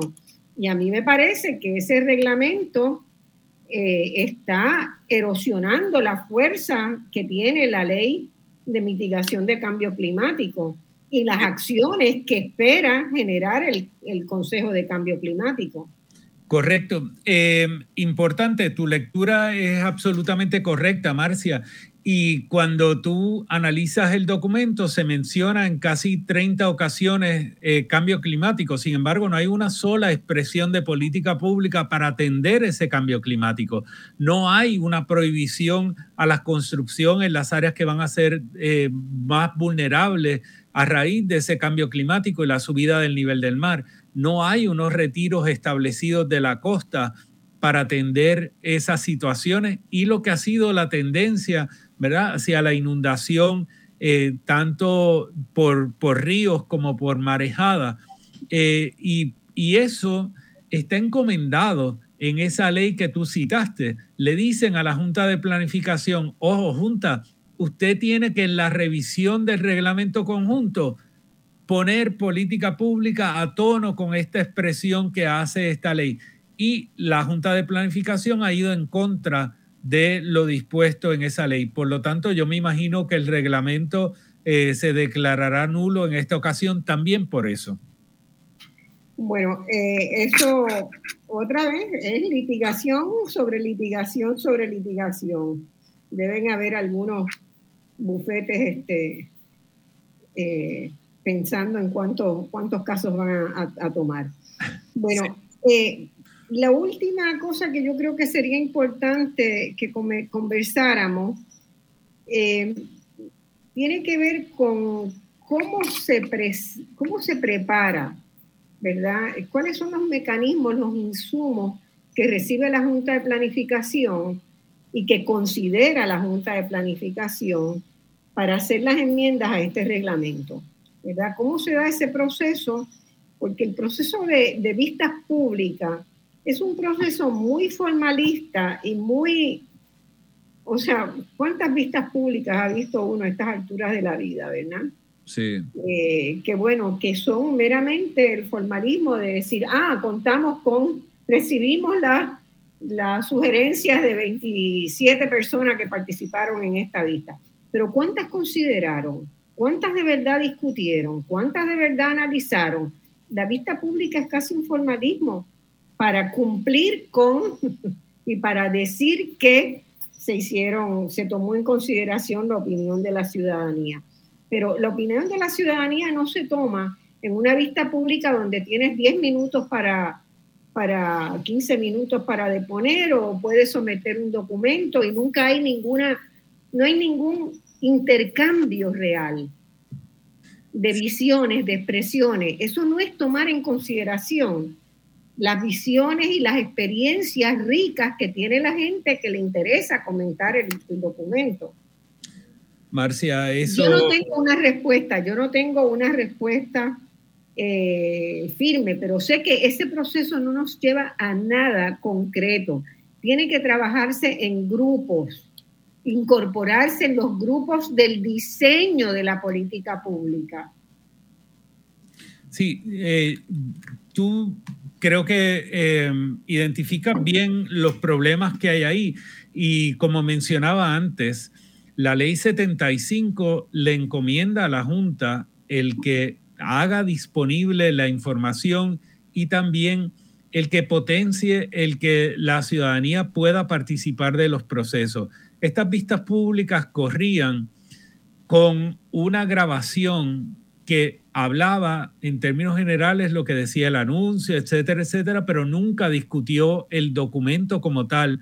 Así que el que fue a la vista pública no obtuvo información eh, necesaria para participar, pero el documento solamente estaba impreso y disponible en la Junta de Planificación en, en San Juan.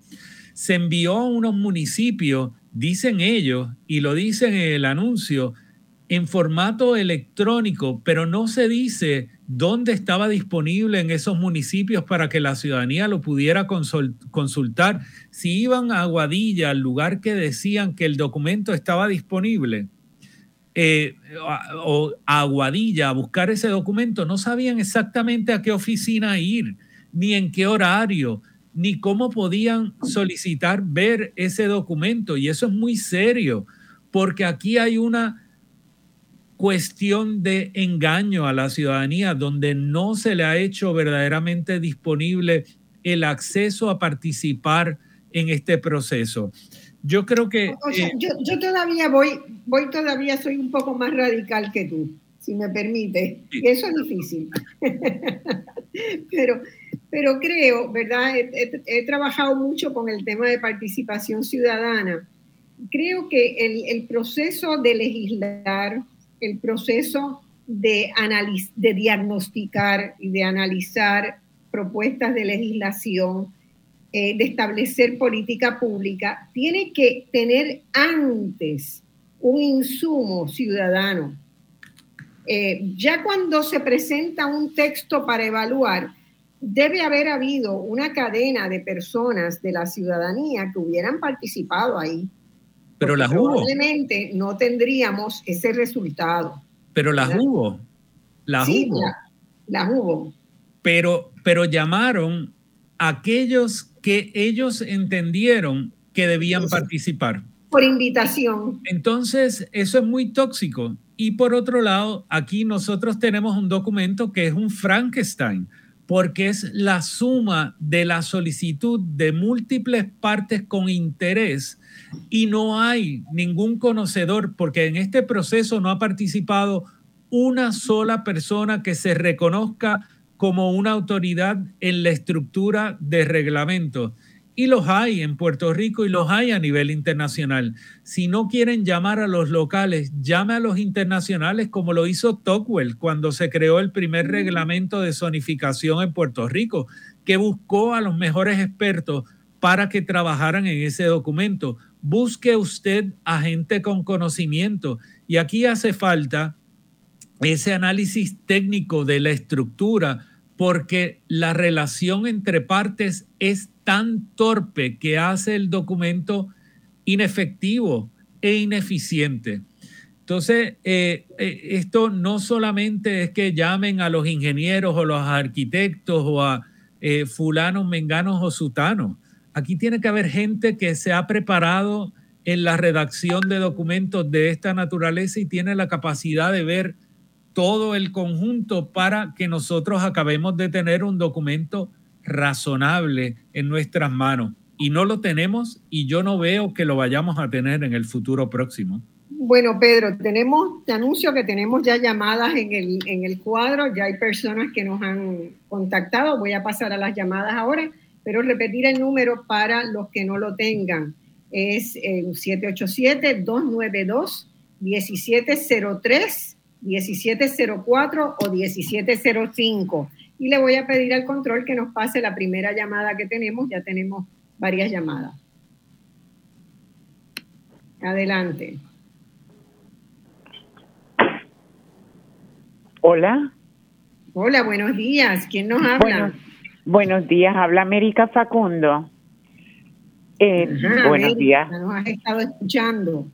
Sí, por supuesto. Marcia, gracias por invitar al arquitecto Pedro Cardona y al arquitecto gracias por el apoyo que ha dado, entre otras tantas cosas, a la batalla que estamos dando por la defensa del, escambrón. Eh, mi comentario y pregunta son las siguientes. Todo lo que se ha hablado, si bien es informativo, algunos de nosotros hemos recibido esta información de la misma voz de, del arquitecto eh, de cuán grave está la situación en Puerto Rico relativo al uso de terreno. El asunto es que los dos partidos que están en el poder lo van a estar por lo menos hasta el 2 de enero del 25.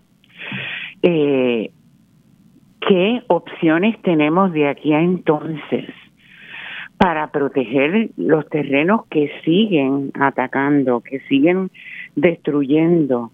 Eh, porque ya, o sea, hay un límite a cuánta información podemos tener antes de poder tomar acciones efectivas y ya estamos en una crisis. Así que le pregunto al arquitecto Pedro Cardona cómo él ve que nos podemos mover desde aquí hasta el 25. ¿Tú tienes alguna propuesta que quieras compartir? Bueno, se han creado los grupos de resistencia en, en los diferentes lugares que, que se han estado destruyendo o que están en vías de destrucción, tal como el escambrón. Eh, la representante Mariana Nogales estableció un campamento eh, para también proteger otra área norte de la isla, eh, pero no tenemos una coalición del pueblo para que podamos, que no sean solamente el grupo de individuos pequeños, que de hecho esta semana pasada la policía agredió en Aguadilla a ese grupo de ciudadanos y ciudadanas. Eh, la solución yo creo que estaría en que en que se logren las coaliciones para que todas las manifestaciones sean masivas, que ni la policía ni el Estado puedan eh, continuar con los abusos. Pedro. Mira, eh, yo creo que Puerto Rico ha tenido un, un desarrollo bastante notable en lo que es la conciencia ciudadana en relación a estos asuntos. Y yo creo que la movilización y la presencia pública y los campamentos que se han creado han ayudado muchísimo a visibilizar estos temas. Eh, claro, estamos un poco en reacción a los hechos consumados. Eh, nosotros necesitamos trabajar con la estructura y yo creo que hay, que hay que continuar con el proceso educativo y hay que promover lo que son las alianzas y promover también el que se participe en los procesos políticos para lograr una transformación de la legislatura y de las estructuras gubernamentales. Parece como muy frustrante el, tener que esperar a un evento electoral para, para hacer algo. Yo no creo que esa sea la forma, ¿verdad? Yo no creo que sea nuestro único recurso, pero eh, creo que tenemos que trabajar estratégicamente en ese proceso educativo y en ese proceso de, formación. Las manifestaciones, porque puedan parecer poco numerosas, no dejan de ser un recurso extraordinario para poder eh, hacer que, la opinión general eh, se centre en estos esfuerzos y se aprenda de ellos. Así que eh, lo que pasó en Aguadilla, Campamento Carey, Campamento eh, Murciélago, Campamento ahora Pelícano, eh, todos esos campamentos han ayudado muchísimo a crear conciencia sobre ciertas cosas y todos los puertorriqueños y puertorriqueñas le debemos dar las gracias a esas personas que comprometen su tiempo para estar allí en defensa de algo que nos pertenece a todos. Y aquí eh, hay distintos métodos, ¿verdad? Y hay distintas formas de comunicarnos. Y yo creo que todas están sumando a ese esfuerzo de crear conciencia. La representante Nogales ha hecho un trabajo extraordinario. Así también hay otros y otras, como puede ser Denis Márquez, María de Lourdes Santiago, y hay toda una serie de otros legisladores que han estado trabajando consistentemente durante mucho tiempo para que estas cosas eh, se trabajen desde, desde la raíz. Mira, tengo, hay otras llamadas, así que vamos a pasar a la próxima. Gracias. Gracias, América, por entrar y a Pedro por contestarle. Sí, buenos días. Sí, ¿quién me habla? La señora Vázquez de Caimito. Ah, adelante. Excelente programa. Es para preguntarle al arquitecto Cardona si él conoce de alguna persona o que yo pueda hacer una cita para este mismo asunto. Tenemos una finca en Caimito y en el 2003 era R1, el gobierno la, la recalificó como bosque sin nosotros pedirlo y es de herencia y ninguno de los solares eh, lleva más de 25 cuerdas y es 35 años Marcia luchando con este problema y no logro que le quiten esa calificación. Me dijeron que habían unas vistas en febrero, no sé si serán las mismas que dice él que ya pasaron eh, que él tiene conocimiento de unas vistas que van a ser en San Juan de, de calificación. Caramba, la verdad que no tengo conocimiento de vistas en San Juan para cambios, ¿verdad? Eh, importante, ¿verdad? Eh, revisar lo que son los atributos que tiene esa, esa finca eh, en Puerto Rico había muchas fincas que se habían puesto para usos residenciales y otros, pero sin embargo tienen unos recursos naturales y unos atributos naturales que no, no era posible el, llevarlas a esas calificaciones. esas calificaciones se cambian a través de procesos de discusión pública eh, y por lo tanto, eh, eso en, su día ustedes eh, pueden revisar el expediente del caso que llevó a ese cambio de R1 a un distrito de conservación, porque ahí tiene que estar descrito esa, ese proceso que se dio. Sí, el proceso se dio con unas vistas en el 2003 pero a ninguno de los de los de la sucesión de la finca de nosotros, que es herencia de nuestros padres, nos invitaron. Nunca nos enteramos y la cambiaron a bosque. Invitaron a un montón de gente por aquí cerca que quería que fuera bosque, pero la de ellos no son bosque. Pero me di cuenta en unas vistas que se hicieron que yo fui y no se pudo hacer nada. Este eh, Cardona, llevo 35 años bregando con este problema.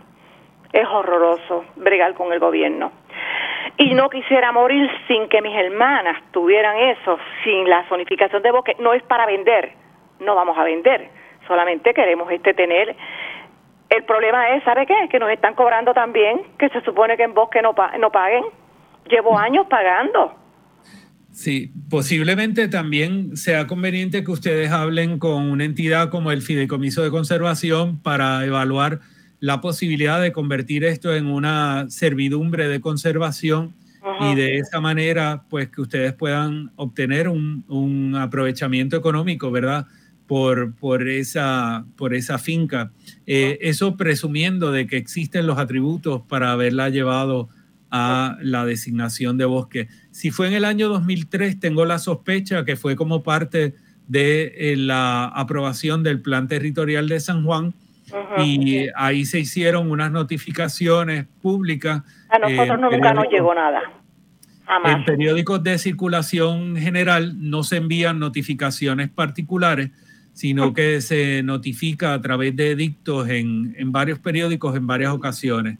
Pero eso, eh, pero, eso lo tienen que revisar. Pero es buena, es buena la idea que vaya al fideicomiso para la naturaleza ahora. Correcto. Este, búsquelo en la guía. Este, ellos están, la sede está en el viejo San Juan. Ajá. Pero esa me parece una sugerencia muy interesante. Pero como yo, eh, así mismo, con el nombre de fideicomiso de conservación. Para, la naturaleza, búsquelo como para la naturaleza. Es, tiene una página de internet, llame ahí, pida una cita Ajá. Y, y, vaya y, vea si puede, puede ser una posibilidad, de una servidumbre de conservación. Sí. O sea, para hacerlo bosque total, usted dice, para que para que sea bosque y no pague. Eh, ellos tienen ellos tienen expertos, ellos tienen especialistas que pueden evaluar ah. ese terreno y puede haber una compra de eso para mantener ese ese uso. Ok, ah, pues voy a hacerlo entonces. Pues gracias mil. Muy bueno, a la orden. Bien, ok. Vamos a la próxima y creo que ya última llamadita, pero eh, estamos eh, todavía en tiempo para tomar otra llamada más. Ay, gloria a Dios, qué bueno, qué bueno, bendiciones, gracias. ¿Quién me habla? Rapidito, María Sepúlveda porque no quiero, eh, me da tanta alegría hablar con ustedes, poderlos escuchar por radio y que haya seguimiento. Ok, primero, lo último, lo que le dijo la señora para la naturaleza, yo no entiendo por qué para la naturaleza no está activo en estas situaciones que, que el ingeniero dijo, yo entiendo que debe haber una coalición ambiental de Puerto Rico, porque cuando el Colegio de Abogados ayudó tanto al, al país, le cayeron encima a Chinche que querían destruirlo y todas esas cuestiones. Pues entonces yo entiendo que cuando ya son los, los colegios de ingeniería, de médicos que han dicho que la AS este de la carbonera, eso es un veneno para nosotros, lo dicen los colegios de químicos, lo dicen, y tampoco la cierran ni hacen nada. De aquí a, a 40 años, cuando ya haya, mucho, haya muerto muchas personas, yo lo que quiero ver es que todos estos colegios en un momento dado tienen una debilidad y el gobierno los ataca y lo neutraliza. Si hubiese una coalición ambiental de Puerto Rico con personas como el ingeniero, con personas que son dentro de los mismos colegios, como para la naturaleza que yo creo que está inactivo solamente para mí. Yo lo que conozco es que sigue cogiendo terrenos, terrenos, terrenos y, y, y almacenándolo en su lista de propiedades. Yo lo que pienso es que debe haber un frente de puertorriqueños que sean peritos, que puedan eh, representar al pueblo, porque ya el pueblo no tiene representación. Este, todas estas entidades que ha mencionado el ingeniero no se saben para quién ellos trabajan, pero no es para el pueblo. El pueblo tampoco cuatro gatos pueden estar allí cogiendo pedra, puño, patá, porque mire, si un hijo mío que está ahí cogiendo cantazos, yo le diría no vuelvas más, mi amor, porque yo, mire lo que pasó con el caso Maravilla, ¿se acuerdan de ellos? Martin Luther King, ¿se acuerdan de él? nosotros tenemos que ser más agresivos como, como pueblo y una coalición ambiental que tenga contactos a nivel de los derechos humanos a nivel mundial, que no nos quedemos en la isla, que tengamos que tener una buena, buenísima relación con la gente externa porque en México están matando los mangles. En el Caribe ya los mangles están desapareciendo. En, eh, tenemos Argentina, tenemos Chile, todos esos países, México, se están comiendo los recursos naturales. Ya esto es un frente que tiene que salir de la isla, tiene que salir del 100 por 35 al mundo, que el mundo sepa que nosotros somos el experimento para destruirnos como hicieron con los indios que le cogieron toda la naturaleza, así está pasando con nuestro país. Pero me encantaría que el ingeniero pudiera verla decirme si esto pudiese ser un sueño realidad, una coalición ambiental de Puerto Rico, que sea el que esos peritos estén trabajando ahí para dirigir al gobierno, no que el gobierno abuse del pueblo. Bueno, totalmente de acuerdo. Lo único que quiero aclarar que Pedro Manuel Cardona Roy no es ingeniero, no desprecio la función es verdad, la, ah, no, claro, claro. de ingeniería, es arquitecto planificador. Pero lo que usted ha dicho me parece que tiene muchísimo sentido.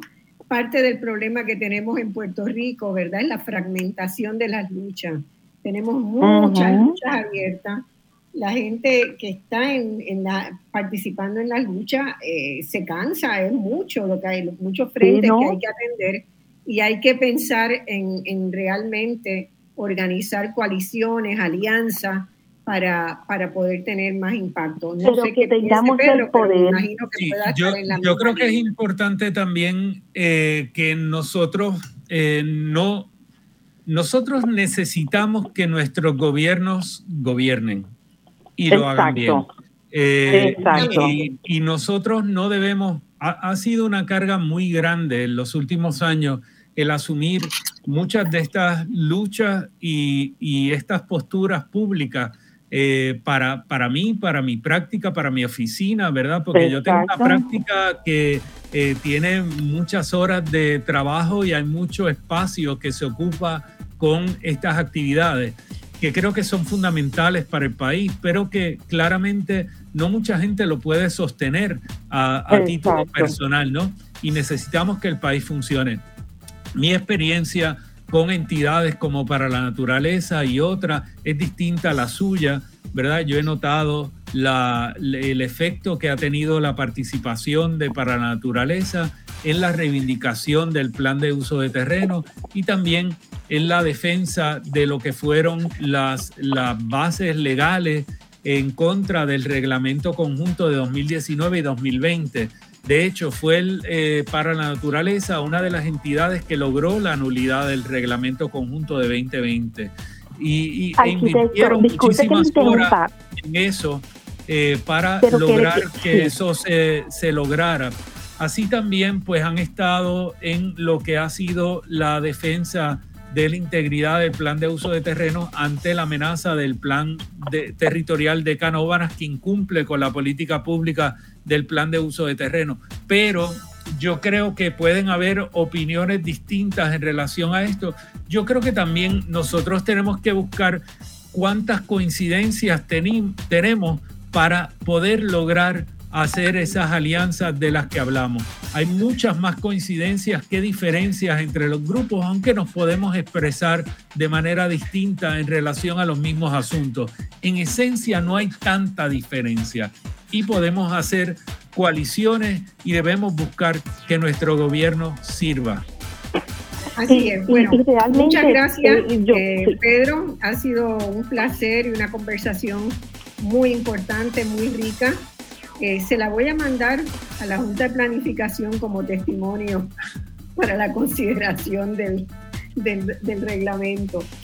Eh, Gracias siempre por la invitación, Marcia, y el espacio que crea todas las semanas para discutir este tipo de asuntos.